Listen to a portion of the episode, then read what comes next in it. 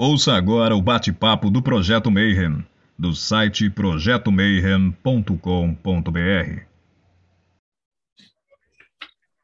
Bom dia para quem é de bom dia, boa noite para quem é da boa noite, 93 para quem é de 93. Só que hoje é mais boa noite para todo mundo, porque hoje, na verdade, se eu vou falar assim, não é que é uma entrevista sensacional, porque ele já teve aqui quando tudo isso aqui era mato né? mas é uma das editoras, que se não é a editora que publica livros satânicos de, de mão esquerda no Brasil, e é uma honra falar com ele, e sempre é um prazer quando ele vem para falar, e hoje a gente está de casa cheia, né? Porque a hora que eu falei, falei assim, a gente vai entrevistar o dono da Via Sestra. Aí, tipo, a galera falou, vamos, a gente tem que vir nessa reunião, né? Então, eu vou apresentar aqui... Ixi, cadê o Rodrigo Lutarque? Está aqui embaixo, ele está escondido na janelinha apresentando a galera que faz parte da banca. Para, representando o Mayhem, Rodrigo Lutac. Salve, pessoal. Hoje o nosso colega vai contar como ele montou a Via Sestra e a gente vai repetir o feito e montar as nossas editoras. Diretamente do Pedra de Afiar, Paulo Jacobina. Fala, galera. Curioso para conhecer um pouco mais da história dessa editora incrível, com muito material maravilhoso os reinos enoquianos Ulisses Massad. E aí, pessoal, Tô curioso aí para conhecer a história da Via Sestra. Eu sei que ela tem uma série de livros muito bacanas que você não encontra em lugar nenhum. E pela Eclésia Babylon, hoje a gente tem os dois, né? Bárbara Knox, seja bem-vinda. Boa noite, pessoal 93. Hoje vamos em clima de mão esquerda, que eu particularmente gosto bastante. E Thales Azevedo. Salve, galera 93. Cara, Via Sestre dispensa apresentações, né? É só entrar no site dos caras, ver o catálogo deles e dá para ver que é alto gabarito. E acompanhando a gente hoje, Ivan de Aragão. Salve, salve, galera. Curiosíssimo para saber um pouco mais aí dessa história. E realmente, a editora, a gente entra no site e não sabe qual livro comprar primeiro, né? É sempre prejuízo na hora que entra lá. Vamos nessa. E dando a volta diretamente do Japão, Robson Belli. Ohayou gozaimasu, para quem está aqui comigo no Japão. Konbawa, para quem está no Brasil. Konnichiwa, se você estiver vendo isso à tarde em outra hora no YouTube. Estou aqui com o meu livro da Via Sestra, que conseguiu chegar inteiro ao Japão. E vamos saber um pouquinho mais sobre como é o processo dentro dessa editora maravilhosa. Alto gabarito mesmo, pessoal. E por último, mas não menos importante, Thiago Tamussauskas do Morte Súbita. Boa noite, galera. Hoje tem visita do patrão, então eu vou me comportar mais. Que tá aqui a chefia chegou em casa. Ele é editor e proprietário da editora Via Sestra e da editora Devaini. Eu tenho um livro em cada uma dessas editoras, com muito orgulho. E o pessoal também conhece ele por, pela, pelo seu criador da revista Lucifer Luciferax, que também vou querer falar sobre isso hoje. Bem-vindo, Farzup. Oh, salve, pessoal. Boa noite. Bem, muito obrigado aí por, pela oportunidade. Né? Foi meio em cima da hora que a gente acabou é, criando essa, essa oportunidade com o Marcelo. É, eu sou o Luciano, né? Que acho que todo mundo já deve ter ouvido falar, pelo menos o povo aqui. E nem sei direito o que falar para vocês agora, hein? Ah, então, como assim? A gente já tem uma entrevista que a gente já ficou conversando um tempão, mas agora você viu que tudo mudou, né? Agora a gente está na mesa de boteco com uma galera. Então, como diria o Stan Lee, todo, todo gibi do Homem-Aranha é o primeiro gibi de alguém, né? Então a gente queria que você se apresentasse, cara. Como é que você caiu nessa, assim? Tipo, tirando o Robson que estava lá com, com os satanistas, né? A gente estava tudo na igreja, né? Tá, recebi a hóstia, a primeira comunhão e tal, e aí passa 20 anos e você estava só produzindo livro de capiroto. Como é, é que foi essa, essa passagem? Né, na nossa primeira conversa, eu, eu expliquei, né? Acabei estendendo bastante esse assunto. Agora eu vou, vou explicar, vou contar um pouco dessa história pessoal, tentar resumir ela, né? Tentar resumir bem mais do que eu da outra vez. Bem, eu a minha a minha busca e o meu a minha inquietação com o mundo ela aconteceu ela começou muito cedo né? quando eu era criança eu tive lá umas experiências espirituais e problemas psicológicos junto com essa Eu não sabia se era problema psicológico ou problema espiritual. Minha família me levou para Umbanda e foi ali na infância mesmo que eu comecei a, a ver que existia mais coisas do que eu imaginava que existisse, né? que existia. Então, meus primeiros contatos com com outro lado, assim, com uma realidade um pouco mais expandida, é, com o mundo espiritual, começou lá na Umbanda, no, Candomblé, quando eu ainda era criança. Eu sempre fui muito revoltado, muito rebelde, muito questionador, não, um garoto chato. Na, na, na adolescência, é, inevitavelmente, eu, eu acabei me aproximando mais da Umbanda e e é uma coisa assim, que na Umbanda eu gostava muito de Exu e Pombagira, né? Eu não, não queria nada com a direita, só queria saber da esquerda. E lá desde cedo, toda a minha família, todo mundo já via que eu era uma pessoa diferente, né? Porque eu gostava muito dessas coisas. Eu fui crescendo e fui me envolvendo cada vez mais com... Fui buscando cada vez mais informação e estudando mais para tentar entender as manifestações religiosas e e procurar saber sobre magia, ocultismo, é, bruxaria. Fui lendo, né? Espiritismo, isso ainda na, na adolescência. Na, na, juventude, fui amadurecendo isso. Aí fui conhecendo gente, fui comprando livro, fui conhecendo ordens. E acabou assim que, vixe, é, eu acabei entrando em, em algumas delas, né? Algumas, acho que às vezes até muitas, né? Eu fui membro da Ordem do Templo Oriente, Santíqua, do Monastério dos Sete Raios, da Dragon Rouge, da, da OTO, da Astro Argento. Vixe, é, é uma sopa de letrinha que não acaba. Fui membro da Ordem Nox Magistralis né, desde os anos 90, fui sumo sacerdote, fui membro do Templo de Quimbanda Maioral Beuzebu e Exu Pantera Negra, iniciado pelo Danilo Copini. Hum, eu acho que eu fui membro do Templo de Satã, mas eu preciso é, ver se fui mesmo. Coisa do Diego, é, da época do Diego. É, também fui, fui um dos fundadores, junto com o Beto Pataca, acho que da Sociedade Polímata, né?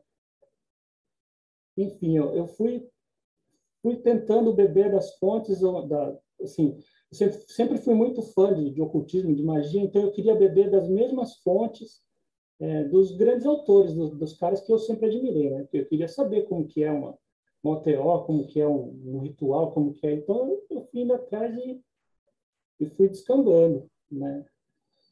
No, na minha vida na minha vida espiritual, assim, fui espiritual, mística e mágica, que acabou se misturando tudo aí, ó, ao longo desses 30 anos aí, mais ou menos. Marzup, conta, decidiu... acho que você podia contar um pouquinho do, do antigo luciferiano.org. Luciferiano, é que eu ia perguntar quando é que ele decidiu, de, ao invés de ser consumidor, ser o fornecedor das drogas, né? Acho que foi mais ou menos nessa época. O luciferiano.org foi, acho que em 2000, entre 2009 e 2010, né? O, foi baseado no Morte Súbita, acho que foi depois do Ad Luas, depois do Morte Súbita, é, depois que a Ordinox Magistralis entrou na internet, aí eu queria fazer um portal de luciferianismo, né, voltado mais assim para o que a gente chama de luciferianismo, é, algo também baseado no trabalho da Lilith Astarte. ela tinha um site, não sei se você se lembra, é My Fallen Angel. É, ela tinha ah, sim. um site sobre luciferianismo lá no, no primórdio da internet, né? Então, baseado nisso, eu queria montar uma espécie de, de aglomerado de, de, material relacionado ao luciferianismo que nós desenvolvemos aqui no Brasil já nos anos 90, né? E que o Michael W. Ford também fazia algo similar, né? Similar, não com o mesmo nome, assim, mas parecido. Que juntasse tudo isso numa plataforma. Mas é, acabou que não, não foi à frente, né? porque nessas épocas aí eu não, eu não tinha isso como uma atividade principal. Eu, eu exercia essas, fazia essas coisas no meu tempo livre, que já era muito pouco. E quando que foi essa mudança? Quando é que você falou, não, vou me dedicar a isso, e aí passou a ser o seu carro-chefe? Ó, eu, talvez eu me alongue um pouco agora, tá? Eu, eu trabalho publicando coisa desde, desde garoto. Quando eu tinha uns 16, 15 anos, eu, eu já eu, eu sou eu venho do, do black metal, né, do heavy metal, da, da música pesada. Da, até hoje eu ainda ouço um pouco de black metal e, e coisas mais é, musicalmente estranhas, né, música experimental e, e black metal. E eu fazia, eu editava fanzines fanzine caseiro mesmo, aquele de, com cola, tesoura, canetinha preta, tirava xerox e, e, trocava com o pessoal, vendia, né? Isso lá em 92, 93. E eu tinha uma, assim, uma, um volume de correspondência física, né? Correios, assim, absurda. Né? Trocando material e entrando em contato com o povo do, do Brasil inteiro, algumas pessoas de, de fora. Então, lá na adolescência, eu, eu editava o fanzine e lá nos anos 90. Lá para o começo dos anos 2000, eu já estava mais mais engajado né, com essa busca mística e, e mágica. É, eu já e eu comecei a participar, colaborar de publicações é, de cunho mais restrito, né? Então eu participava de algumas ordens, de, de algumas associações que tinham é, publicações restritas e eu, eu já editava e já colaborava ali. Nisso, lá para 2005, bateu uma ideia, uma ideia boba na minha cabeça, que foi a ideia da Lucifer Ferax. Né? Eu, algo que acabou só se concretizando em 2008, primeiro como um fanzine. O primeiro foi bem fanzine mesmo, era quatro, Xerox, tem, já era editar em computador, né? Difícil de ler, porque tinha umas imagens de fundo. É, é, é lindo demais. É, isso foi em 2008. Inclusive, Fala as matérias que teve na primeira edição para gente. Vixe, na primeira edição, ensaios goéticos. É, eu falo sobre goécia tradicional e bal, com experiências minhas, né, de, de um pouco antes desse zine, assim, alguns anos antes. É, ocultismo Caminho da Mão Esquerda e Conspiração Política, do Fraterno Túlios, uma entrevista com Michael W. Ford, é, Os Elementos Básicos do Altar, é um texto meu, mas que é, bem, é um texto meu muito é, baseado no, no livro, no Book for do Crowley, e, claro, tem as referências.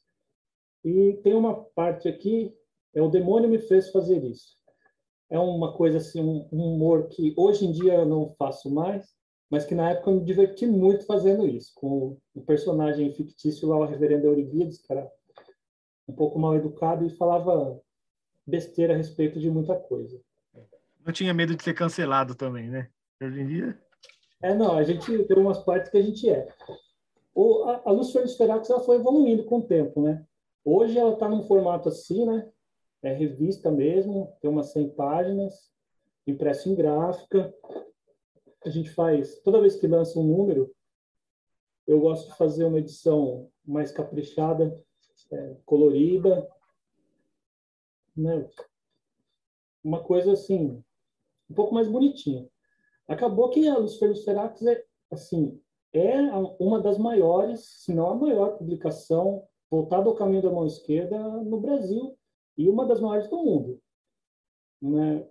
Nós conseguimos reunir tantos autores, tantas pessoas que, mesmo sendo voltadas assim, para o mais sinistro, mas é algo que é meio inédito, né? Tem quem participou, o Adriano Camargo Monteiro, a Sinati Manson, o Beto Pataca, o tal do Mórbitos Vívidos, que ele passa aqui às vezes ainda. Ele passa o Carlos Raposo, é, a Lilith Astati, Humberto Maggi, vixe, o Michael W. Ford, vocês falei, Thomas Carlson, Mark Allen Smith, o Johannes Nefastos. Então, tem assim, uma galera de peso gigante do mundo todo que, que colaborou e que ajudou a, a gente formar os Feratis.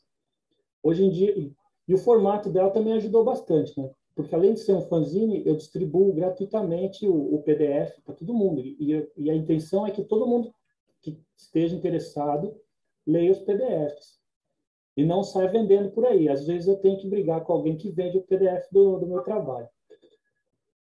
Hoje em dia, para quem quiser comprar o impresso, a gente tem no Clube de Autores.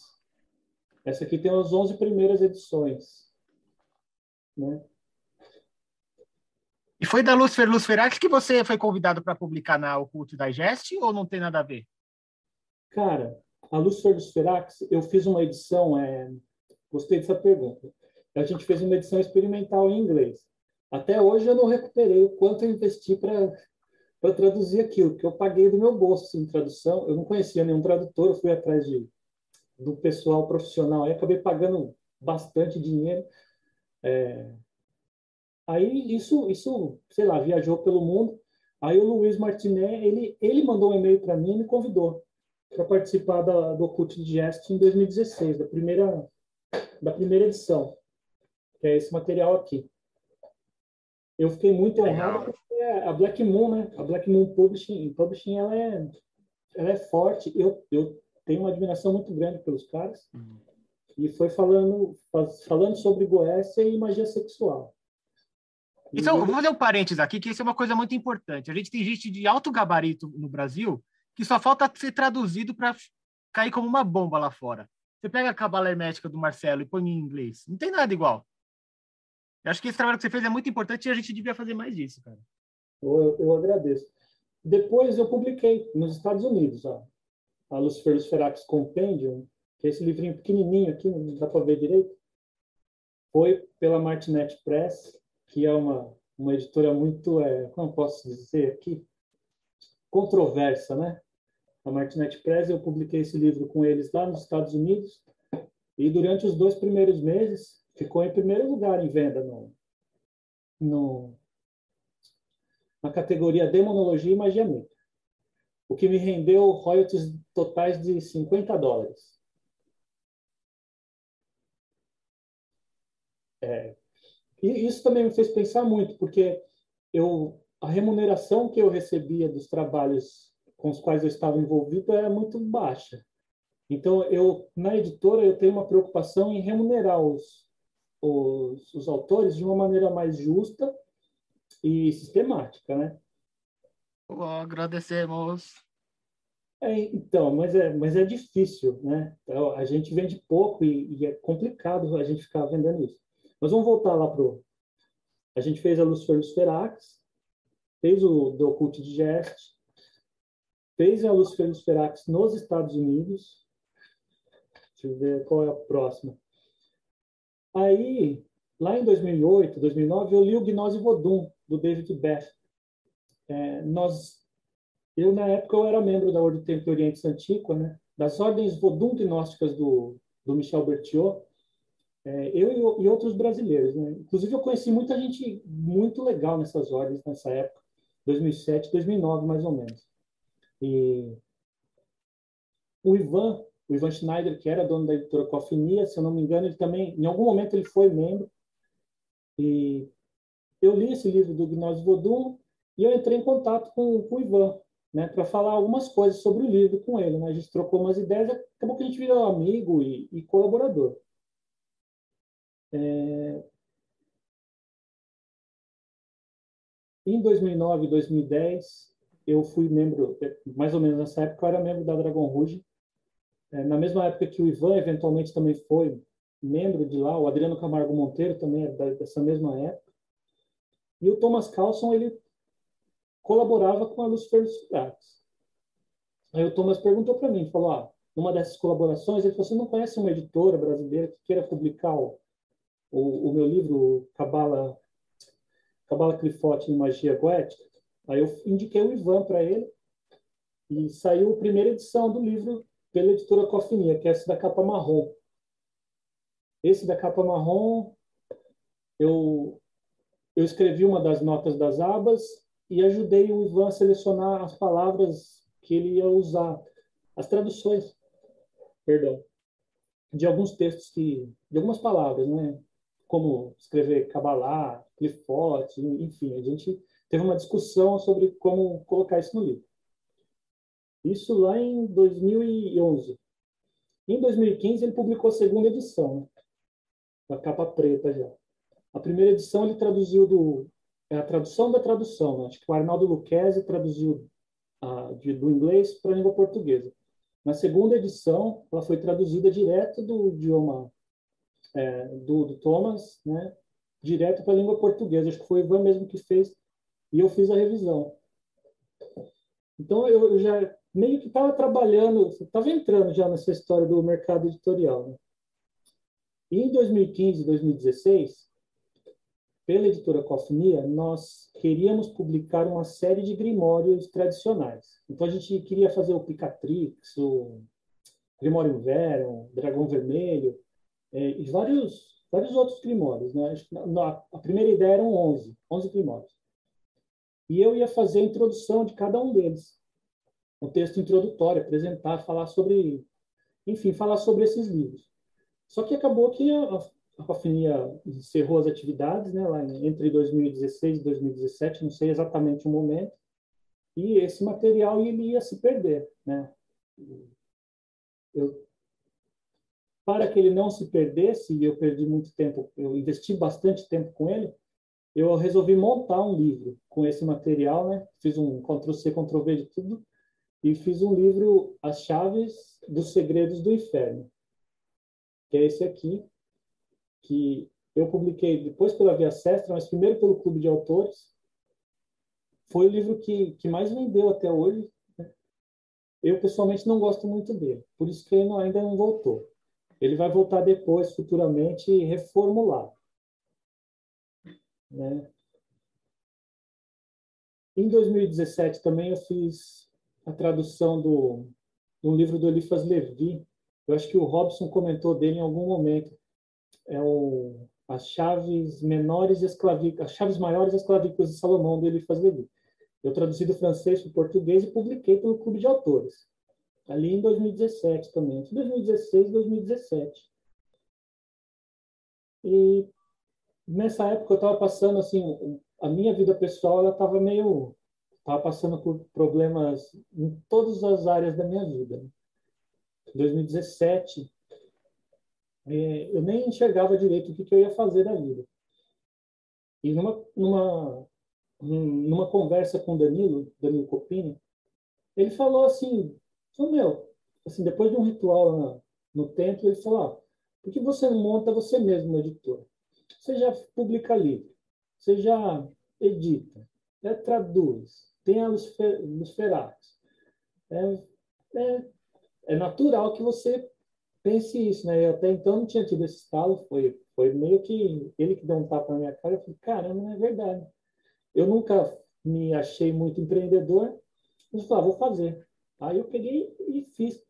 Nessa, nessa conversa também a gente já meio que, que combinou de eu publicar um livro dele, que era o Kimbanda, O Culto da Chama Vermelha e Preta. É, eu comecei publicando ele a partir da terceira edição. As duas primeiras edições eram da editora dele, da Capilogo, e ele precisava de alguém para editar livro, então acabou ajudando o outro é, nessa mesma época dessa conversa, antes de eu iniciar a editora Via Sestra, eu conversei com mais gente, porque eu ainda tinha uma certa insegurança, né? Eu ainda sou um pouco inseguro para bastante coisa. Mas eu conversei com o Michael W. Ford, por exemplo. Nessa época, havia uma pessoa aqui no Brasil querendo publicar os livros dele.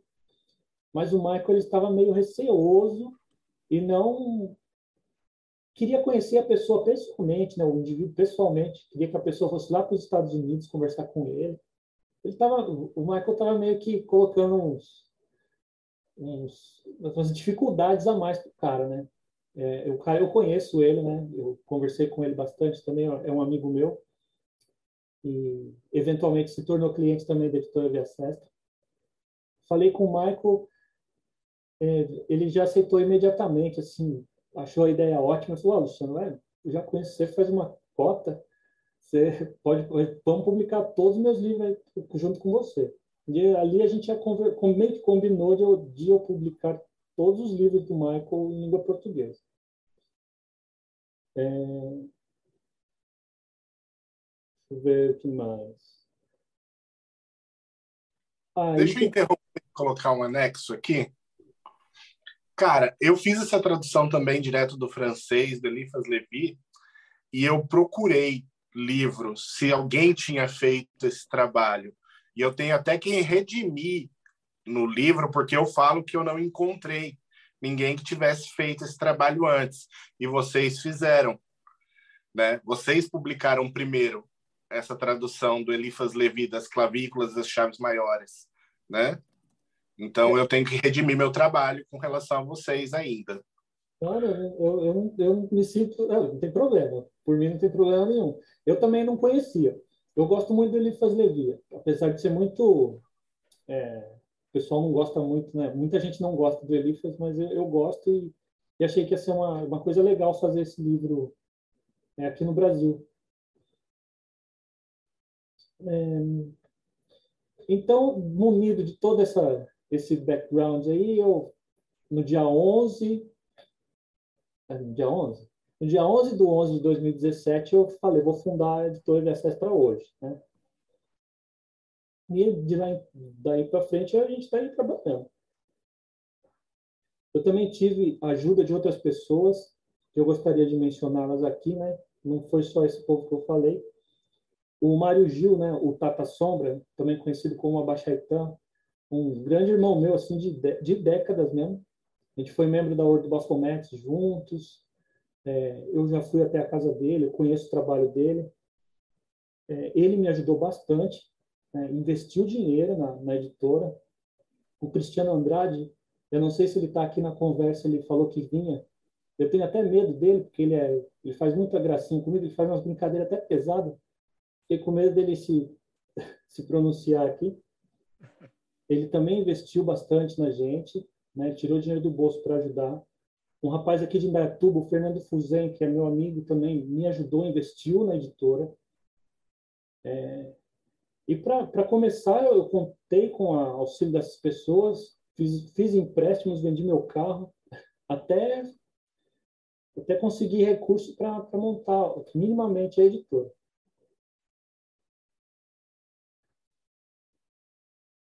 O próprio Danilo, né? Além de dar ideia, ele tem vários livros publicados com você. Sim, sim. O, o Danilo, a gente tem um acordo com esses livros que já estão publicados. É, nós, nós estamos meio afastados, assim. Eu saí do, da Corrente 49, né? Do Templo de Kimbanda. Eu saí uh, recentemente. E a gente está um pouco afastado, sim, mas eu, eu gosto bastante dele. É, eu tenho que que fazer um parêntese, porque ele, ele realmente me ajudou bastante. E eu gostaria bastante de continuar trabalhando com ele com os próximos livros, né?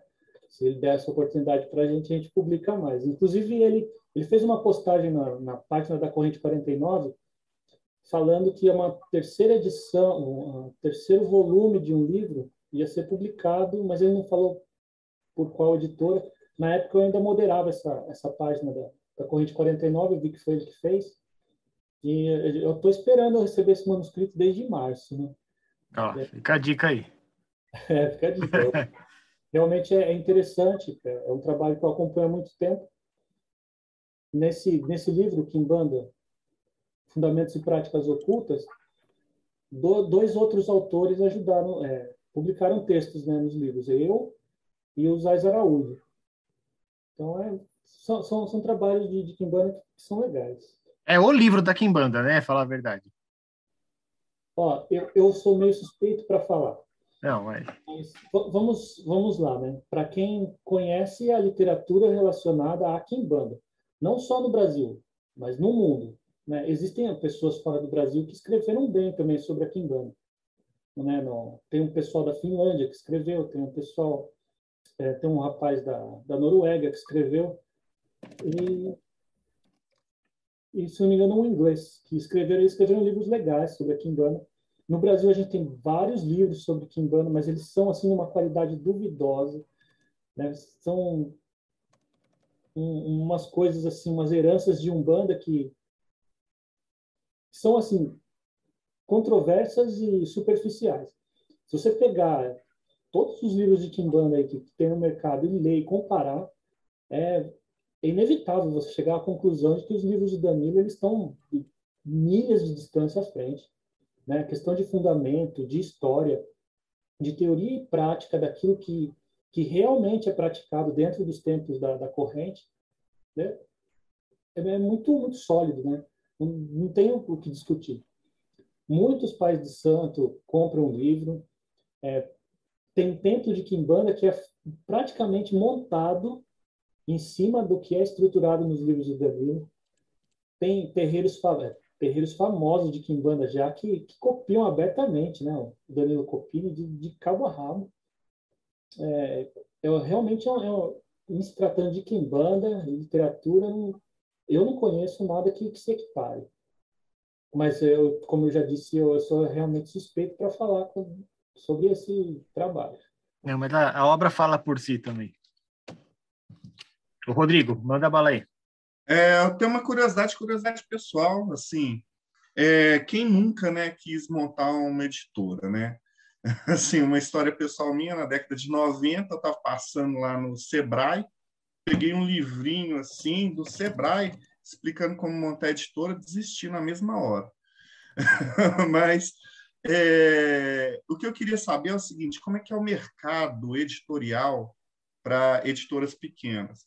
Aí, assim, um parênteses que eu queria fazer antes da pandemia, depois da pandemia, porque a pandemia deu um boom em venda online e eu não sei se isso influenciou nas pequenas editoras, como influenciou, o que, como que é esse mercado das pequenas editoras? Eu, eu posso falar apenas a, assim. É, né? eu quero saber da Via Sestra, assim, qual é a sua visão do mercado? O meu recorte é, nós, nós temos um nós temos um, um, mercado muito reduzido, muito direcionado, né? E dentro desse desse desse mercado que é super reduzido, ele ainda é estratificado, né? Tem o tem as correntes dentro dessa corrente mínima. Então é muito difícil você conseguir um retorno financeiro é, que seria equipare a uma, uma editora média, por exemplo. Eu estou há cinco anos. Né? A gente está há cinco anos no, trabalhando, 56 meses, para ser mais preciso. A gente publicou 37 livros. É tipo um livro a cada um mês e meio, mais ou menos, né? Mas é uma produção sensacional. É pra, porque teve um determinado momento em que eu, eu enxerguei que a gente precisa ter um volume que atenda é, não só esse uma a gente tem que ter um volume de obras para atender todos os nossos clientes interessados naquelas correntes. Tem gente que só compra livro de Goécia, tem gente que só compra livro de luciferianismo, tem gente que só compra de Kimbanda, tem gente que só quer o São Cipriano, né? E são pessoas que compram quando tem algo desse desse segmento, né? dessa dessa linha. Então a gente eu, eu, eu produzo bastante pensando em, em aumentar mesmo o, o, faturamento, porque eu, eu vivo disso. Né? Hoje, por exemplo, a minha classificação, eu sou microempreendedor individual. Eu, eu sou MEI ainda. Né? Eu, eu não tenho funcionário, eu trabalho sozinho. A Amanda vai começar a me ajudar, né? ela está assistindo aí a gente também, está acompanhando. Ela vai começar a me ajudar daqui a um tempo com a editora Devani. Depois eu preciso conversar aqui com o senhor Tamochauskas, né? Sobre isso. Tem, um, tem umas coisas para conversar. O patrão chamou para ir para a sala dele. que isso. É, então, é, é um, um, mercado muito, muito pequeno e muito difícil, mas é, mas é muito fiel também, né? As pessoas elas ficam engajadas com isso e, e vão vão adquirindo as obras e elas querem ter mais contato e e assim, é uma comunidade que você vai formando, só que é bem pequenininha, né? Se comparado com, com, outros, com outros nichos não tão restritos.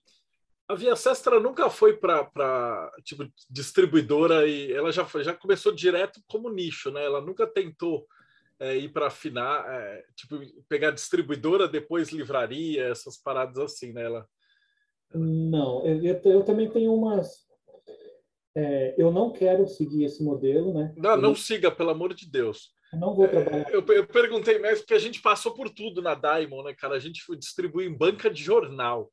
E aí depois uma série de coisas. Então, vocês já começaram bem. Que é, é, é coisa, a primeira coisa que eu falo assim para qualquer cara que fala assim, eu quero ter uma editora, eu falo assim, não faz o caminho, não, vai para o financiamento, vai, vai. E vocês fizeram tudo certinho, cara. É muito, muito bacana. A gente está apanhando, né? E, e, a gente apanha no dia a dia, né? todo dia, muito trabalho e, e, muita. Muito. A gente apanha demais. Eu tenho umas mãozinhas levantadas, não sei se eu respondi a questão. Respondeu. É só para finalizar a pergunta, tinha uma piada, assim, na época que eu peguei esse negócio, como que um editor suicida? Ele pula do alto do seu estoque. Aí no seu caso, seu estoque é baixinho, então não tem como você se suicidar. Eu, eu venho da, da indústria automotiva, né? Eu trabalhei mais de 20 anos com engenharia de processo, engenharia de manufatura, supervisão de produção. Então, eu tenho uma, uma cabeça assim, para administração de estoque enxuto e a minha experiência na, com, com engenharia ajudou bastante, né? Eu eu sou bastante regrado com isso, eu gosto bastante de matemática também, então isso me ajuda a, a não ter estoques absurdos, né? Então, hoje em dia eu tenho tudo bem ajustado. Minha maior dificuldade mesmo são os fornecedores, né? É. Mas é isso. É... Para a minha per primeira pergunta, eu tenho várias dúvidas que, que, gostaria que você tirasse, mas a, a, a primeira ela envolve muito a questão da qualidade do selo editorial. Para quem conhece a sua editora, a gente sabe que ela tem uma qualidade incrível, e, né? mas costuma chegar muita coisa, vamos colocar, ruim para você, e aí você olha isso aqui, não, isso aqui não dá para não, não dá para publicar de jeito nenhum. Tipo, vai lá, revisa isso aqui, volta daqui a 10 anos com material novo. Como é que você faz nesse, nesse processo de, de seleção? Então, eu, eu sou eu quem tem uma certa proximidade comigo sabe que eu sou muito chato. Eu só publico na maioria das vezes coisa que eu já conheço, gente que eu conheço, ou uma indicação e, assim, eu tenho preferência por, por isso. É, mas às vezes aparecem coisas extraordinariamente lindas, né? Por exemplo, o caso desse último Lovecraft e as tradições esotéricas. O livro é fantástico, né? O Lúcio Reis eu não o conhecia, né? O doutor Lúcio Reis é especialista, né? O cara é mestre em, em HP Lovecraft. Um livro fantástico. Ele falou que tinha um livro sobre Lovecraft, ele mandou um e-mail para mim e falou, ó, eu estou escrevendo um livro, ele foi bem, bem humilde, assim, estou escrevendo um livro, eu acho que, que casa com a, com a editora, você pode dar uma olhada? Eu falei, pode, manda aí. Eu estava, acho que na oitava página, já respondi o e-mail dele. Eu, eu preciso publicar esse livro. Mas também, às vezes, surgem as surpresas é, contrárias, né? Tem, às vezes a gente recebe assim alguns manuscritos que que é difícil, né, a gente pensar em publicar. Mas eu sou sou franco, né, não sou desrespeitoso. Eu falo, eu falo a pessoa, eu, eu dou uma, uma orientação técnica, falo, procure treinamento, né, ler mais, lapidar melhor. A gente pode revisar, a gente pode fazer alguma coisa lá no futuro, mas agora sim não temos interesse em publicar.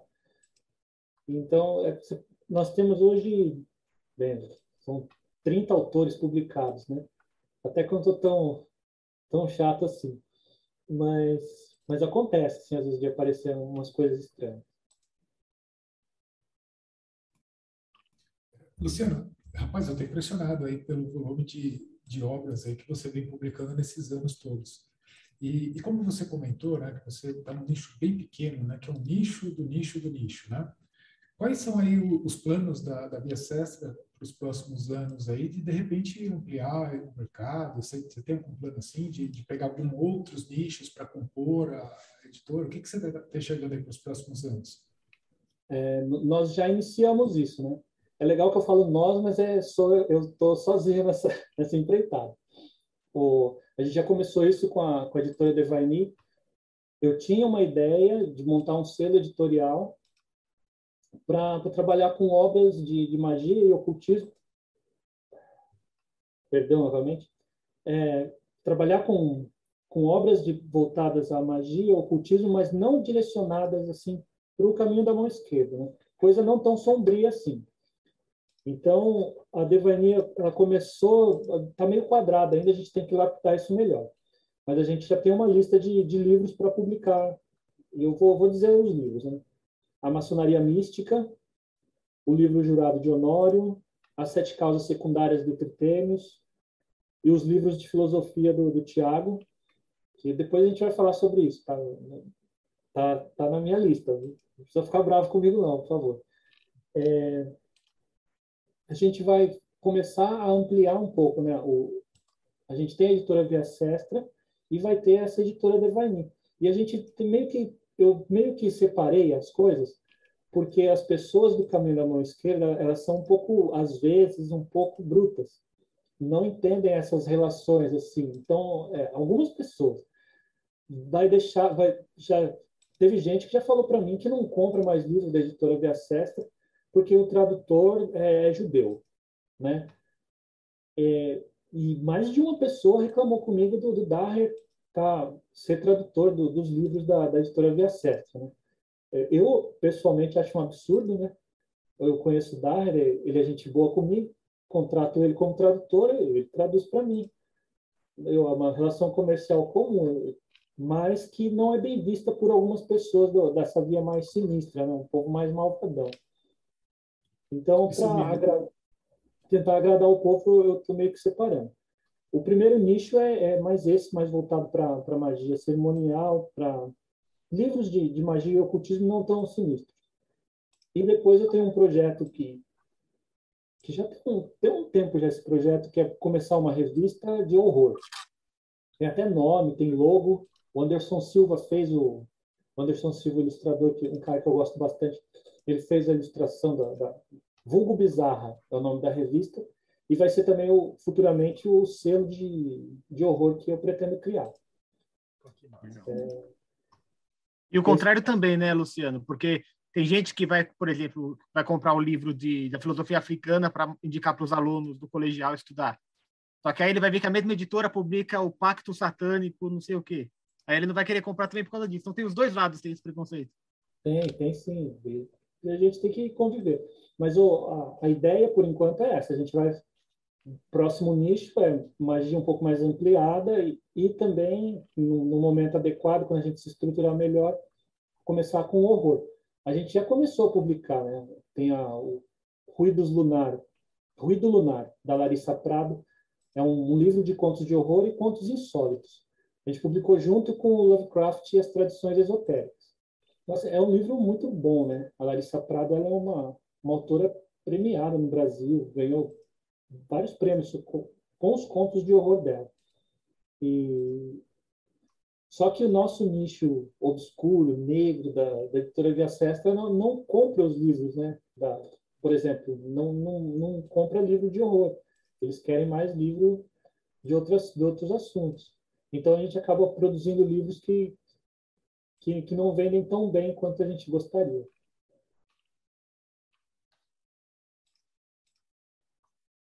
Quem, é o próximo? Já, já nesse papo né, que a gente está falando um pouco sobre esses bastidores de publicação, tem um livro que é muito interessante no catálogo de vocês, que é aquele Caminhos da Serpente, né? Que é até juntando escritos do Fernando Pessoa e tal. E eu fiquei curioso sobre um pouco desse, desse processo, né? De como funciona para publicar quando você está tratando com um autor que já é falecido, um autor clássico, você tem muita burocracia nesse meio. Como é que funciona para a editora? Chega a ser mais vantajoso? Ou, ou não tem muita influência na questão financeira? Como é que funciona esses bastidores assim de publicação? O o Caminho da Serpente e outros escritos ocultos, né, do Fernando Pessoa, é, eu, é um livro que eu precisava publicar. Eu gosto muito do, gosto muito dele. Eu já conhecia é, uma outra editora portuguesa fez um, um, um similar e como ele está em tá em domínio público, né? É um, é um livro que você, qualquer pessoa, qualquer editora pode pode publicar a obra do Fernando Pessoa. Então, do, do, ponto de vista de burocracia, quase nenhuma, né? E em se tratando de poema do Fernando Pessoa, né? Gente, eu também não fiz alteração nenhuma, assim, ó, eu procurei seguir exatamente como ele escreveu, A gente só pôs uns itálicos no, no que está muito discrepante da, da norma da língua portuguesa, mas é, assim, com relação à, à burocracia não, não tem muito. É interessante né, para a editora ter livros que, que estão em domínio público. A gente tem algumas editoras que já fazem só livros que estão em domínio público. Você não tem que pagar royalties daí, né? Então a burocracia é menor e o, sua margem de lucro talvez fique um pouco maior.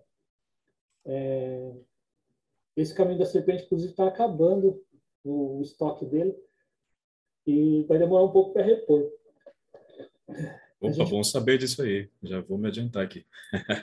Estou namorando esse livro desde o mestrado, cara, porque eu não acabei não fazendo muito foco sobre a parte ocultista do Fernando Pessoa. Mas eu saí catando tudo sobre ele, né? Esbarrei nesse e fiquei, pô, isso aqui vai ser uma leitura por prazer. Espera um pouquinho.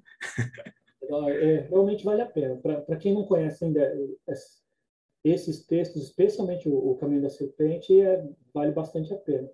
E, a gente, e eu fiz uma seleção assim, dos que são mais é, ligados mesmo ao ocultismo e à magia né, dentro de Fernando Pessoa, religião, tra, traduções e algumas curiosidades assim.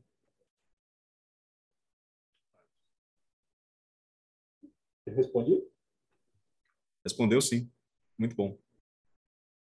É, ainda falando sobre linha editorial, né, vocês também têm alguns livros que são pesquisas acadêmicas sobre os temas relacionados à via de mão esquerda.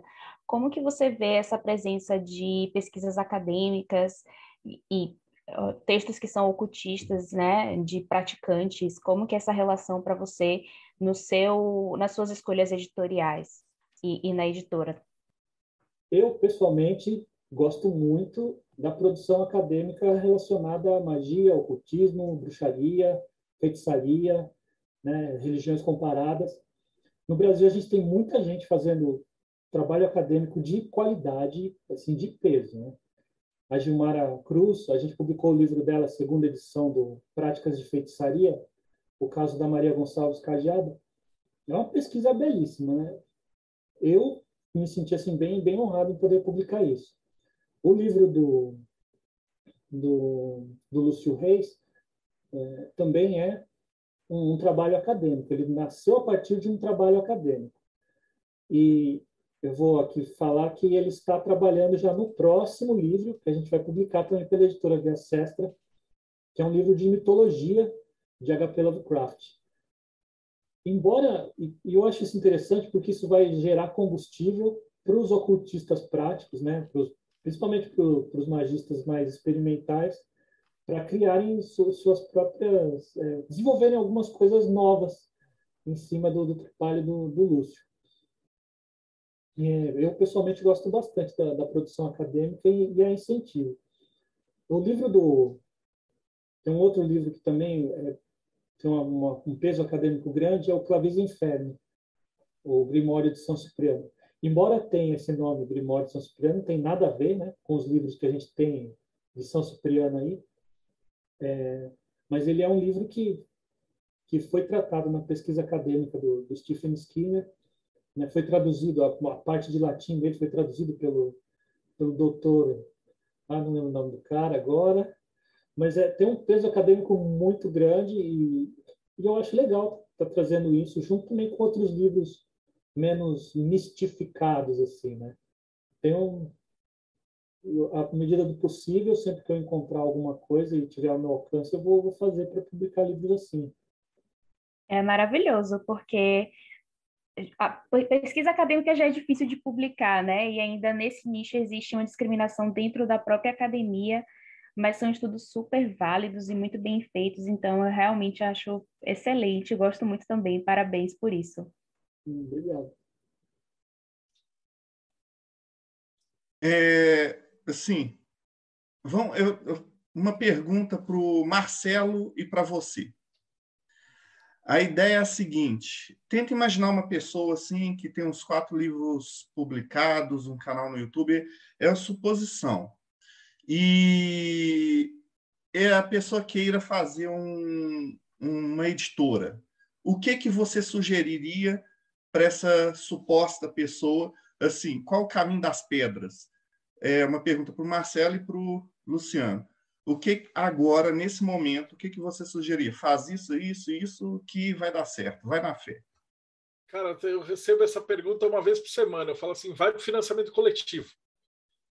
Porque o nicho está lá, você só precisa atingir seu público, tem que fazer alguma coisa de qualidade para o seu público. E como é que é aquela, aquele filme fala assim, construa e eles virão? É, basicamente é isso.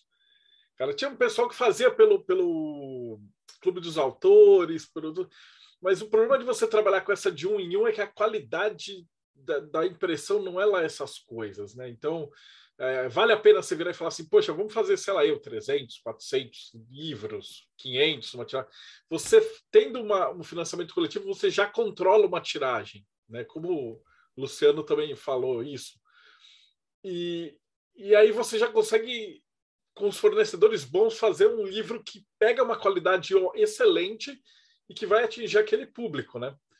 E é uma parada legal, porque assim, a gente fala, tem o RAF, tem a própria Via Sestra, a gente já entrevistou várias editoras pequenas, a gente nem se considera é, é, concorrente, tanto que eu passei para eles o meu fornecedor de tarô, para fazer. Daqui a pouco a gente já vai falar ainda desse, desse lançamento agora fodástico. Mas a, a, gente troca, porque no final das contas, eu estava olhando aqui atrás, é, o Luciano falou que eles fizeram 30 livros, eu tenho pelo menos 25 da, da Via Sestra, então eu tenho tipo, quase tudo que eles fizeram. E, e, acontece assim, cara, porque você vê que é um livro de qualidade. Você olha e fala assim, cara, o livro é foda, mas eu não vou falar com o Michael Ford para conseguir. Graças aos, aos demônios que alguém fez. Que é muito mais, é muito mais tranquilo você simplesmente pegar, passar o cartão e aí vem e chega o livro pronto do que o trampo absurdo que dá para fazer essas coisas, né? É, eu sou cara de pau, eu peço, né? Eu, eu, às vezes eu mando mensagem para você, ó, passa o fornecedor de tal coisa para mim, você vai lá e responde. É, eu, eu queria fazer um, um adendo assim. É, já me perguntaram sobre concorrência, né? Eu, pessoalmente, eu acho que não existe mesmo uma concorrência entre as editoras, porque a gente produz é, coisas diferentes. Eu, por exemplo, eu, eu, eu sou viciado em livro, né? A Amanda que está ouvindo aí, ela minha, é, é minha esposa, né? Ela, ela fica assim é, me vigiando um pouco, porque se deixar eu compro mesmo. vou comprando um atrás do outro, participo de financiamento coletivo, eu não, eu não leio assim tanto quanto eu gostaria hoje em dia, só leio mais o que está na frente do computador e, e, o volume de trabalho que eu tenho com isso. É, mas então eu acho que a gente seja assim necessariamente concorrente, né? A gente está fazendo coisas diferentes e eu compro livro de todo mundo, não estou nem aí. Compro livro da Finlândia, da Inglaterra, do, do Marcelo, do, de todo mundo eu compro livro. O financiamento coletivo realmente é um caminho ótimo, né? Ó, vou mostrar aqui alguns. Esse aqui, ó, do Peter Bayerstorff, sobre, sobre a, a produção cinematográfica dele foi realizado através de financiamento coletivo.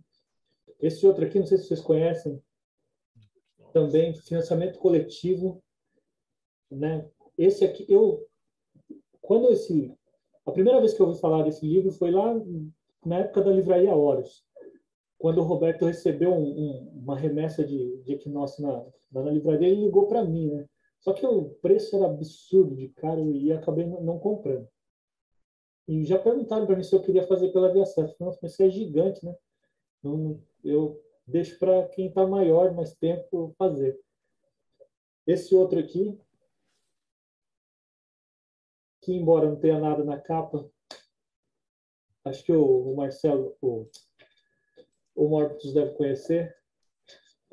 É um livro lindo, O Princípio da Discórdia, que foi impresso em colorido, cheio de, de adesivo, de, de, coisa bem maluca, né? Para os discordianos. Também foi feito por através de financiamento coletivo. E vou mostrar mais um só, que também surgiu a primeira edição através de financiamento coletivo, que é o Tarot das Sombras, da Linda Falói. Ah, também tem alguns desses aí. O deck e o tarô.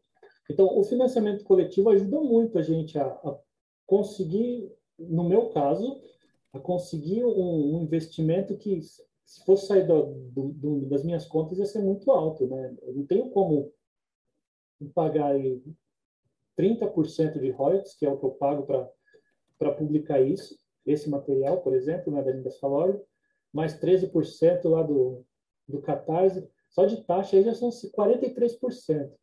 Então é, é, é, complicado a gente pagar tudo isso e, publicar, e fazer alguma coisa com qualidade. Por isso que o financiamento coletivo é, é um caminho e que deve ser explorado por quem quer montar uma editora. A outra coisa que eu falo para a pessoa é, é, estudar, né? Estuda bastante antes de, de entrar, porque com certeza você vai encarar algumas dificuldades naturais é, O pessoal acha que ah, financiamento coletivo também não é um caminho que qualquer um faz. A gente está cansado de ver aí gente está com um monte de problema, que aí os caras recebem o dinheiro, mas o cara administra tudo errado, e aí não entrega os livros, e aí não começa uma e treta e some, e desaparece e, e tal. Então, é putz, a, a, quando vai falar assim, pô, é da Sestra, é da Palimpsestros, tem algumas editoras que eu falo assim, tanto que a gente chama para o programa para fazer propaganda e fala assim: você que está escutando a gente, apoia esses livros, porque você sabe que vai ser entregue, vai ter uma puta qualidade. Mesmo se tiver problema, né? Que nem a galera lá do, do Rogério teve, né? De atrasar e tal, os caras não somem, né? Eles viram falando assim: olha, gente, aconteceu isso, isso e isso, é, o livro está aqui, sei lá, aconteceu tal coisa, mas a gente está fazendo e tal. E aí tudo tá tranquilo. E você sabe que você tá com uma galera que tá confiável, né? Então, é, o Luciano é um cara que, tipo, eu, eu, nem penso. Quando sai alguma coisa dele, a gente já vai lá e pum, apoia, né? E por isso, essa era a minha próxima pergunta. Não sei se a Bárbara vai querer falar alguma coisa, que eu vou mudar de assunto. Eu vou falar da, do, desse deck de tarô maravilhoso. Então, faz tua pergunta. É isso, então? É. eu ia pedir para ele falar da Linda e tal. Eu tô super empolgada com esse catarse, porque eu perdi, eu perdi a. É, eu tô empolgado porque eu perdi. Isso. Da outra vez, a, a gente tem um, mas é, é da Pri. Eu quero um para mim, porque ela pega e põe nas coisas dela e tal. E aí, aí eu falei com ele assim: ah, eu preciso de um outro, um outro deck. Ele falou: já acabou. Eu falei: como assim? E aí ela não fez. E aí a gente fez um, todo um caminho, né? Ele, é, ele conseguiu um contato, a gente foi lá, entrevistou ela, e a gente ficou quase implorando por ela durante a entrevista, e aí ela topou. E aí, tipo, e aí logo em seguida, depois ela, ela veio a falecer, então ficou um negócio assim, falou assim, ó, oh, vai ter, não vai? E aí, quando ele virou, quando o Luciano falou assim, vamos fazer, falei, caramba, só felicidade. Foram só 93 decks, né, na primeira vez? Sim. Foi. O... Bem, você tem uma coisa para falar antes, Marcelo? Ou posso falar? Não, do... Por favor, conta para a gente como é que foi esse processo para convencer ela a fazer a segunda edição. Ah, a Linda Falório, é... vou, vou voltar um pouco mais. A gente tem tempo? Tem, tem. Fica à vontade aqui. O... Eu conheço o trabalho dela, eu conheço há, há muito tempo, né? Lá do final dos anos 90, eu, eu comprei a primeira, uma das primeiras edições do do Tarot das Sombras, quando era preto e branco e não tinha não tinha muitas ilustrações né, no, no livro. É, eu, eu, eu tive contato com ela em 2003, eu mandei e-mails para ela, pra, fazendo perguntas sobre, sobre algumas coisas que estavam acontecendo aqui no Brasil, envolvendo plágio e, e o nome dela. E, e ela foi super solista comigo e a gente acabou conversando. Ela colaborou com a, com a revista Lucifer Luciferax, né? deixou publicar os textos dela.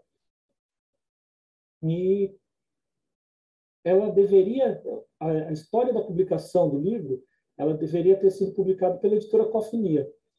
A editora Cofinia chegou a, assinar contrato com, com ela, e, mas como a editora é, sumiu, né, desapareceu, pelos próprios termos do contrato ele já não era mais válido, ela tentou anular o contrato, mas assim já não era válido. Mas mesmo assim, ela tentou entrar em contato com, com o Ivan, mas não conseguiu. E ela acabou, tempos depois, vindo a, a assinar um contrato comigo para publicar o livro aqui no Brasil. É, eu já fui pedindo o deck, claro, né? Porque eu queria o deck aqui. Mas ela foi assim categórica que não queria que publicasse o, o, o deck no Brasil ele já é feito hoje por uma empresa nos Estados Unidos que é muito parecida com o clube de autores, né? Um, você compra o deck, ele vem sob, ele é impresso sob demanda. Você comprou um deck, ele faz um deck lá para você nos Estados Unidos e manda para você. E, e, ela falou que ela queria que continuasse assim, ela ter o controle total sobre o, a produção do trabalho dela lá. E se eu quisesse, no máximo, ela dava um desconto para comprar de, de volume, assim, para publicar aqui. Só que isso ficaria absurdamente caro, né? Muito mais simples produzir aqui. Aí a gente ficou conversando durante muito tempo, mas muito tempo mesmo, até, até ela aceitar, assim, por... Bom, foi mais de um ano, assim, de conversa, foi bastante tempo. Ela aceitou fazer só 93. Aí ela falou, você faz 93 e, e zera isso, que eu não quero mais deck. Né? Ela pediu para que a gente fizesse cláusula em contrato para não, não publicar mais, um contrato separado para o deck e outro para o livro, né, em função dessas das muitas exigências. E tudo bem, a gente, como a gente só conseguiu isso, a gente publicou. Então, e a gente fez por, por financiamento coletivo. É, as unidades do DEC, né, as 93, elas acabaram antes do financiamento coletivo terminar, já não, não tinha mais. Né? Então, a gente conseguiu realizar isso. E depois disso eu, eu questionei a outras ah, será que não tem a possibilidade de rever isso? E ela não, foi assim, foi ela muito gentil, mas irredutível, né? Não, não, não vou publicar. Aí o, o Marcelo, quando entrevistou ela junto com o Fred, né, não, eles consideram a entrevista no ano passado, em junho né, do ano passado, eles, durante a entrevista, ela já, ela, ela falou que aceitava, que, que era legal. E, na verdade, quando ela recebeu o deck lá nos Estados Unidos, que ela viu os livros e viu o deck, ela comparou né, a qualidade do, do trabalho que a gente fez aqui com o que eles fazem lá, e ela ficou surpresa. Ela, ela gostou do, do resultado mesmo. Né? Eu, eu também tenho que dizer que a gente fez melhor do que o, o que eles fazem lá no, no, é, é, que o que ela produz é o mesmo que o Grola produz lá fora. E a gente fez o, o All-Type em inglês aqui. Porque trazer de lá ficava muito mais caro. E a qualidade nossa aqui é melhor do que a, a qualidade do, do, do gringo. Assim, e, e questão não é só a qualidade, né? Questão de preço também. Muita gente fala para mim que o livro é caro. Eu, eu, eu falo que, da minha opinião, não é caro. Eu acho que o preço é bem justo, né? A gente paga um, fazer um livro de capa dura, colorido, em papel cochê brilhante, no Brasil é caro, né? Foi o que a gente fez aqui. A gente vem, a gente acho que vendeu por na época por 104 reais a unidade, se eu, se eu não estou enganado. O livro é, nos Estados Unidos ele é, ele não tem edição em capa dura, né? As ilustrações são pequenininhas nas páginas. No nosso a ilustração é na, é na página inteira e um livro desse não, sai por menos de. Bem, não sei quanto está saindo hoje. Mas é entre 200 e 270 reais, né? Um, livro desse na sua casa. Não, isso acontece o tempo inteiro. A gente é, traduziu o livro em Telema, que, que tinha para vender na Amazon, saía tipo 112 reais, capa mole, e a gente conseguiu fazer por 75 capa dura, por conta do financiamento. Né? Isso que é importante, quem está escutando, quem está assistindo a gente, é, principalmente se você está assistindo agora, porque depois vai estar no YouTube, e aí provavelmente se você estiver pegando a segunda vez que está no YouTube, é capaz de já ter acabado os decks. Então se aproveita agora, a gente vai dar o, o endereço lá, já termina aqui e corre lá para fazer esse apoio, cara, porque senão você ficar panguando, você vai ficar sem. É, eu, eu queria frisar também que esse financiamento coletivo, ele é daquele tipo tudo ou nada. Se eu não atingir a meta, né, se a gente não atingir a meta estabelecida, o dinheiro é devolvido aos apoiadores e nós não realizamos mesmo, porque está bem, bem além do que, do que eu posso investir nesse momento. Mas eu acredito que a gente consegue atingir a meta. A gente já está com 26%, a gente ainda tem uns 40 dias, 46, se não me engano, eu não, não me recordo, para fazer esse financiamento acontecer. E eu acredito que dá, dá para a gente chegar assim e fazer um trabalho legal. E superando, se a gente conseguir aumentar o, o valor arrecadado, a gente tem como melhorar a qualidade do deck também. A gente já vai fazer as, as alterações estéticas e para descaracterizar, né, diferenciar da, da, primeira edição Essa segunda edição não vai ser numerada. Então, a gente tem tudo para fazer um, um, trabalho legal. A gente só precisa ter um resultado bom nesse financiamento coletivo aí. Então, aproveitando, apresenta o, o deck e o livro, fala da importância dele, das particularidades, né? que ele é um deck bastante diferente para as pessoas que ainda não conhecem se interessarem e apoiarem também. É, é, é um deck, é um assunto bem é, diferente assim do que do que a gente está acostumado a ver.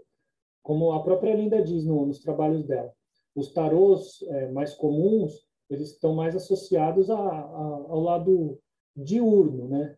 Mais a, a, árvore da vida, a questão mais é, hum, como ela classifica assim mais sefirótica, vamos dizer assim, da coisa. O tarô das sombras não. Ele está mais associado à exploração do, da nossa psique do, do lado mais obscuro, do lado noturno.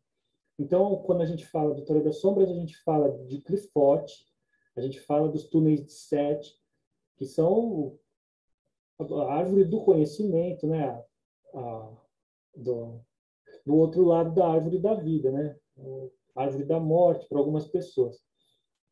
Então, é uma, o tarot das sombras ele é uma ferramenta de exploração dessas áreas da, da nossa psique que, que elas existem. Não adianta a gente negar e falar que ah, eu sou só eu não tenho esse tipo de coisa na minha constituição que, que todos nós temos, né?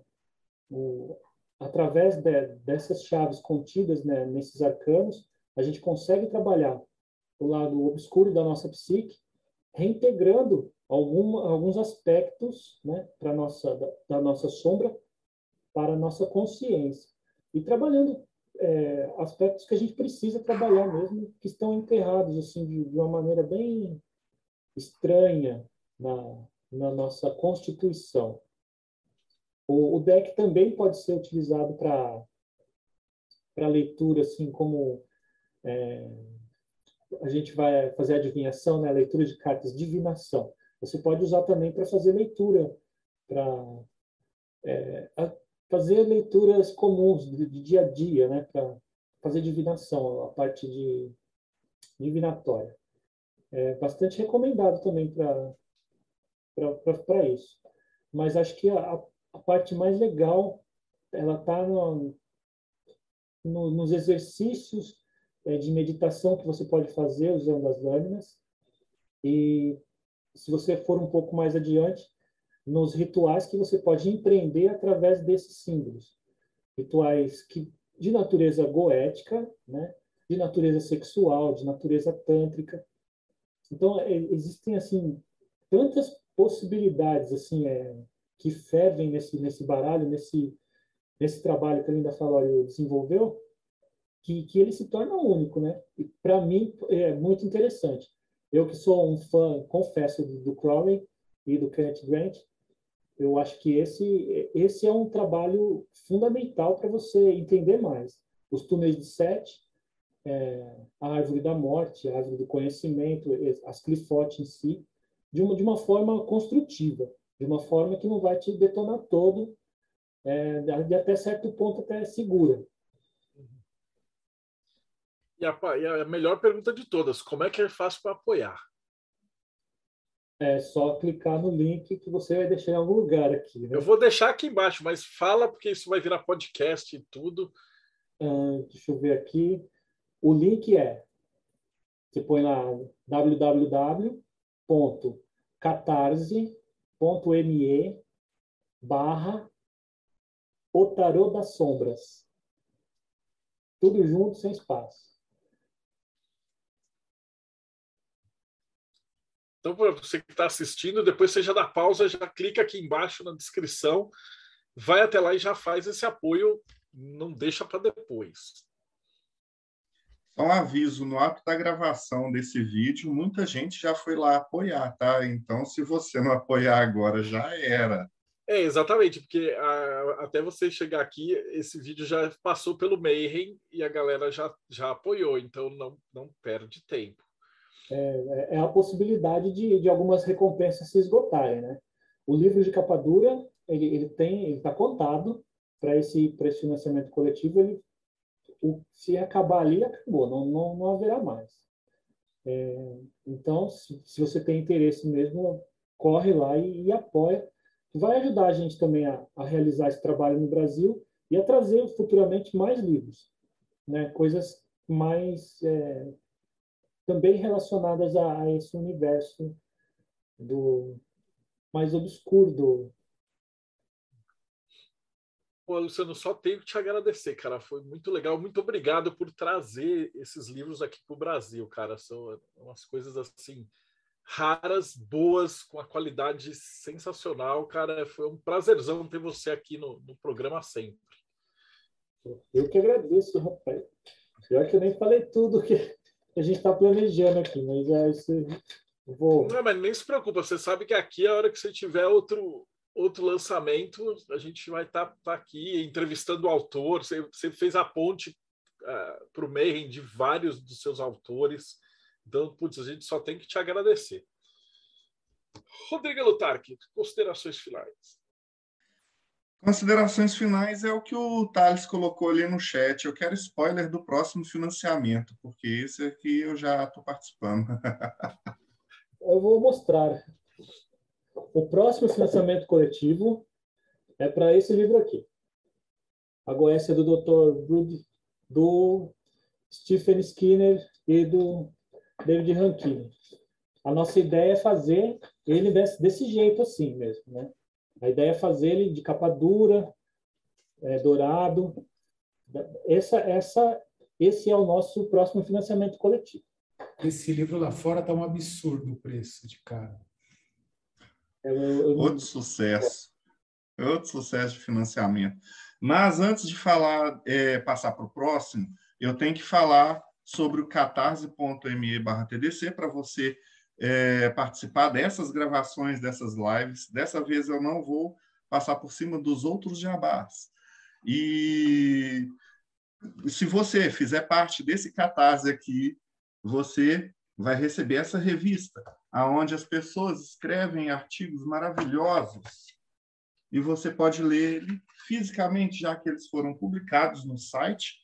Você também vai fazer parte dos grupos do Telegram, aonde um monte de gente legal vai te ajudar com um monte de perguntas e é, questionamentos.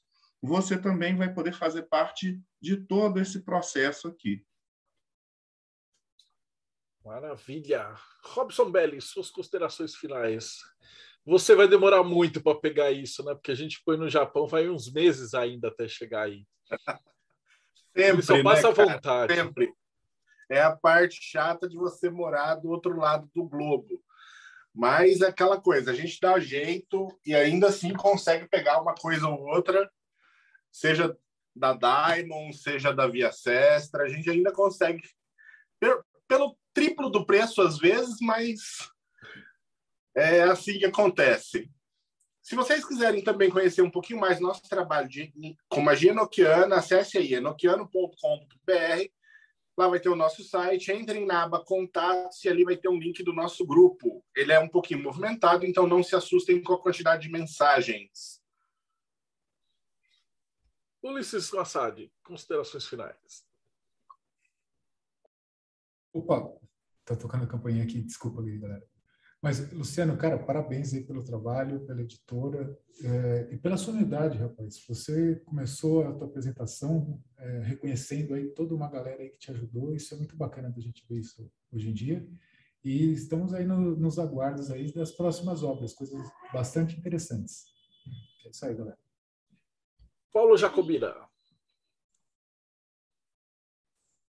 Parabéns, Luciano, mais uma vez, sua editora é incrível, que a gente tenha muito financiamento coletivo e muita publicação por você. E para quem quer se conhecer um pouco mais, quer, uh, quer entrar em contato com temas de autoconhecimento, de magia, de filosofia, dá uma olhada no canal do Pedra de Afiar no YouTube.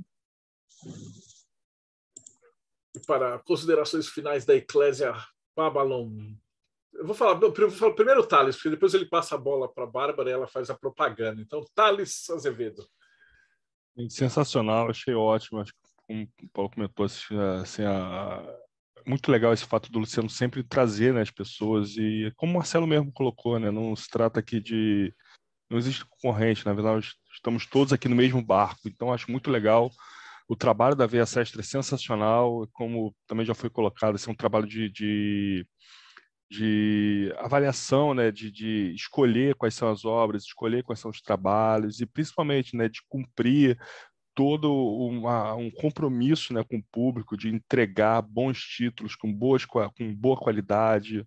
Então, pô, sensacional, Luciano. Só tenho te dar os parabéns por todo esse trabalho que você tem feito até agora e, e agradecer e, e vamos terminar esse financiamento coletivo e já ansioso pelo próximo. Bárbara Knox. Ah, eu estou encantada, né? já admirava bastante o trabalho da editora e depois de te ver falando, né, com tanto amor nos olhos, a gente se apaixona mais ainda pelo trabalho.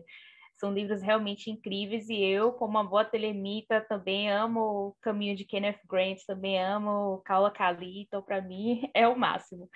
É, galera, apoiem o Catarse da, da Lenda Falório, que é mais uma mulher ocultista sendo aí contemplada, publicada, a gente tem que apoiar esse tipo de coisa.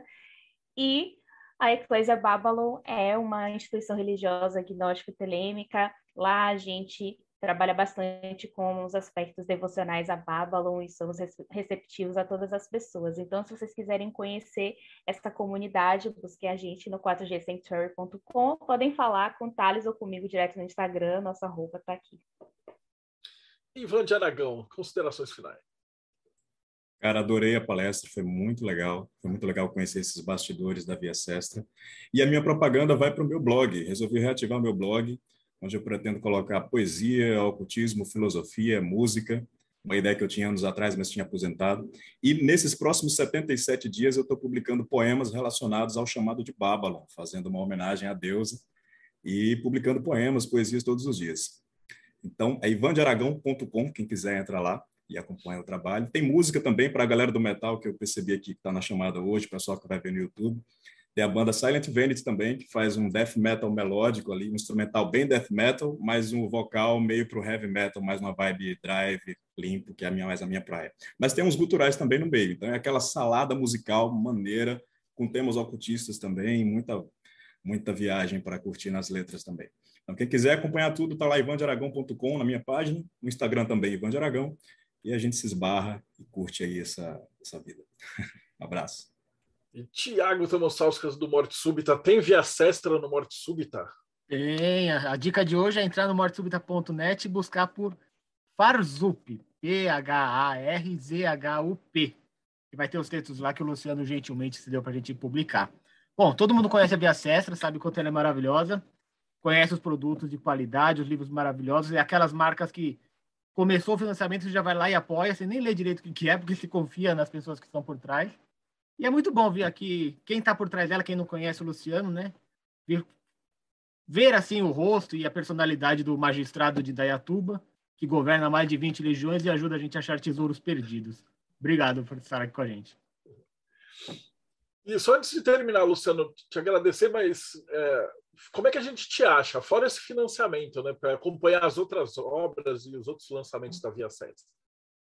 Bem, primeiro eu queria agradecer né, a todos vocês né, por tudo que vocês disseram. Nossa, é, eu que eu fico aqui fechado trabalhando a maior parte do tempo, né, muitas horas por dia e, e fechado mesmo no, nesse mundo de, de, de publicação e, e, pensando em fazer e trabalhando, que a gente nem nota o, assim, eu não noto muito quanto a Via Sestra é conhecida, assim. Eu, eu, eu, fico, eu sou meio fechado, né? Então, é muito interessante eu, ouvir e ver que tem mais gente interessada nesse trabalho nosso. Eu agradeço mesmo e pela oportunidade também de, de novo estar aqui é, conversando com vocês. É, Para achar a gente, eu, eu recomendo a seguir a gente no, nas nossas redes sociais, né? no Instagram, no Facebook e agora no TikTok. Né? Eu estou aprendendo a usar TikTok. Né? É, minha filha usa, eu também posso usar. e, mas eu gosto mais é do Instagram, ainda sou mais do Instagram. É, através das redes sociais vocês conseguem acompanhar nosso trabalho, saber quais são os próximos lançamentos. frequentemente, assim, com alguma frequência, eu dou spoilers do, sobre os próximos é, trabalhos. Alguns, assim, não são muito bem-vindos, né? A gente toma bastante tijolada às vezes, mas mesmo assim a gente vai publicar os, os que a gente recebe tijolada. E é isso aí. E eu vou pedir novamente para que vocês considerem muito a possibilidade de apoiar o nosso Tarot das Sombras para a gente realizar essa segunda edição do, do Baralho da Linda, que também é uma homenagem a ela, né? É, infelizmente ela faleceu no, em, em, janeiro e foi foi doloroso para todo mundo, né?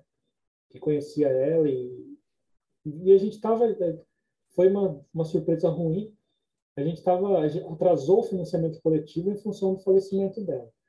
Né? Até eu conseguir renegociar e entender o que, que a gente ia fazer e deu nisso. É, além de ser uma oportunidade bem bacana de, de ter esse material no Brasil, é uma, uma, uma, uma forma de homenagear a memória dela. Se eu não me engano, não tem nenhuma outra editora no mundo que publicou o baralho. E o, e o livro foi só na Colômbia, né? O Edgar Queval fez uma edição de luxo, limitadíssima, né? Não tem nem 100 exemplares no, no mundo girando. Então, é, é, é uma, uma oportunidade realmente a, a ser considerada. É isso aí, não deixa para depois, cara. É, é uma coisa que o pessoal precisa aprender, né? Quando a gente fala de financiamento coletivo, cara, se você tem a oportunidade, você tem que apoiar no momento, porque você não sabe. A gente também, a gente pô, fez o livro de, de Magia do Caos, passou um mês que acabou o negócio, acabou, não tem mais. E o Luiz falou que não vai fazer outro, então, tipo, já era. É, então, se você está pensando assim, ficou na dúvida e tal, vai financiar esses negócios agora. Beleza? Então, pô, brigadão, Paulo, Luciano, Robson, Ulisses, Tiago, Ivan, Bárbara, Thales e Rodrigo e vocês que assistiram a gente até agora. Então, não esquece de novo, dá o like, segue o canal e a gente se vê aí em mais um Boteco dos Illuminati.